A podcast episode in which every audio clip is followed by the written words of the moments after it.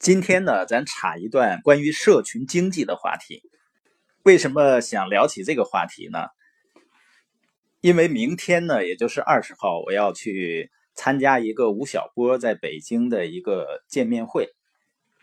吴晓波呢，被称为是中国最出色的，也是最有影响力的财经作家。他写的大败局呢，被称为。影响中国商业界的二十本书之一。由于他对未来商业趋势的洞察力，也使得他在中国的知名企业家群体中极具影响力，并且呢，他不单纯是一个理论学者，他还是一个实践者，也是一位真正的企业家和投资家。所以呢，他也是最富有的财经专家。他认为呢，中国已经全面的开启社群经济时代。关于社群经济呢，我以后呢会给大家全面的去交流。那今天呢，我先给大家放一段吴老师关于社群经济将大行其道的演讲。社群经济将大行其道。中国改革开放之前，我们那个叫什么呢？叫做计划经济，有没有？计划经济被打破，是因为一九八零年代邓小平搞了一个新的经济形态，叫做商品经济。商品经济的背后告诉我们说，我们要在生产线上极大的扩大我们的生产能力，能够提高商品的生产效率。所以我们回想一下，在整个一九八零年代，最重要的商业模式是劳动效率的提高。所以一九八零年代，像丰田精细化管理模式、松下管理模式等等，开始在中国大行其道。但到了九十年代以后，我们用一个新的经济形态模式替代了商品经济。一九九二年以后，我们搞了叫做市场经济。市场经济是说，利润不再来自于生产线，而是来自于柜台，来自于销售。所以市场经济是我们在生产线上生产出一个合格的商品，然然后通过大规模的市场营销运动来获得利润，所以叫做市场经济。但市场经济无论怎么来讲，在互联网前时代，它是一个。商品到通过营销去找到人这样的一个过程。今天，什么叫社群经济呢？社群经济就是我们先有一群人在这里了，在现场我们有一千个人，我们在全国有一百万人。当我们这一群人被聚集起来以后，然后我们再来问自己说，我们需要一个什么商品？所以，市场经济是一个从物到人的过程，而即将到来的社群经济是一个由人。到物的一个过程，这可能是一六年即将开始的一个非常重要的事件。当社群经济替代市场经济以后，整个商业逻辑会被改变掉，而这个是建立在互联网已经成为了中国商业世界的一个基础设施以后才可能发生的事情。而这件事情，我们全球范围来看，中国是全世界最大的、最先进的一个实验场。马化腾曾经讲过一句话，说未来的互联网是什么呢？他未来的互联网是两件事情，左边那个叫做内容，右边那个叫做连接，对不对？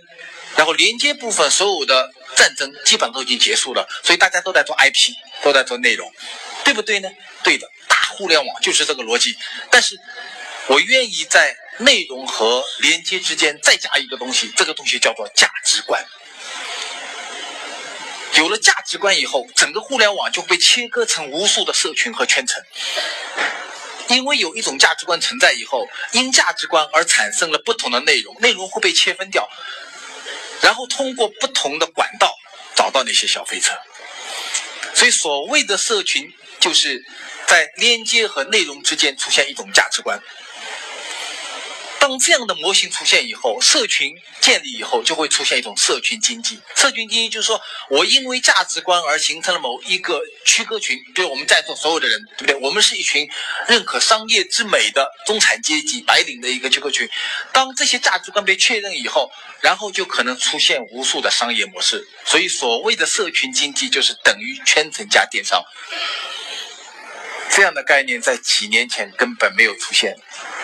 因为中国的整个互联网社群经济没有形成，因为整个支付没有形成，因为商业模式没有形成，所以在二零一六年即将看到的一个非常重要的事情是，社群经济将成为一种新的，看上去每一个都非常小而美的一个商业实验。你会发现啊，很多人认为现在生意难做，就像马云说的，不是生意难做，是你的生意难做，是因为呢，现在的商业模式在不断的改变，商业模式改变会带来人们生活方式的改变，更重要的是呢，钱会换地方。在吴老师的演讲里呢，我们发现中国从计划经济时代到商品经济时代，就意味着什么呢？大工业化生产的时代到来。那个时候，谁拥有工厂，谁拥有矿产资源，谁就会拥有财富。那当产品被大量的生产出来以后，要卖到消费者手里，就需要经过。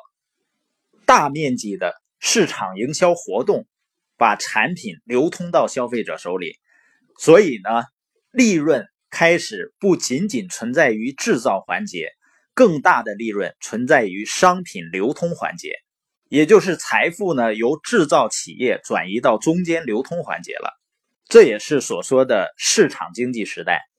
那现在的社群经济时代，财富在哪儿呢？在市场经济时代，是先有产品，再流通到人；而社群经济时代是先有人，先有人的聚合，然后再到产品。所以，社群经济时代，也就是谁拥有终端的消费者群体，谁将拥有最大的财富。这也是世界财富所在的地方。所以呢？吴老师的播音呢，我建议大家反复的去听。我们以后呢会专门安排一个时间段，去详细的来谈关于社群时代的机遇。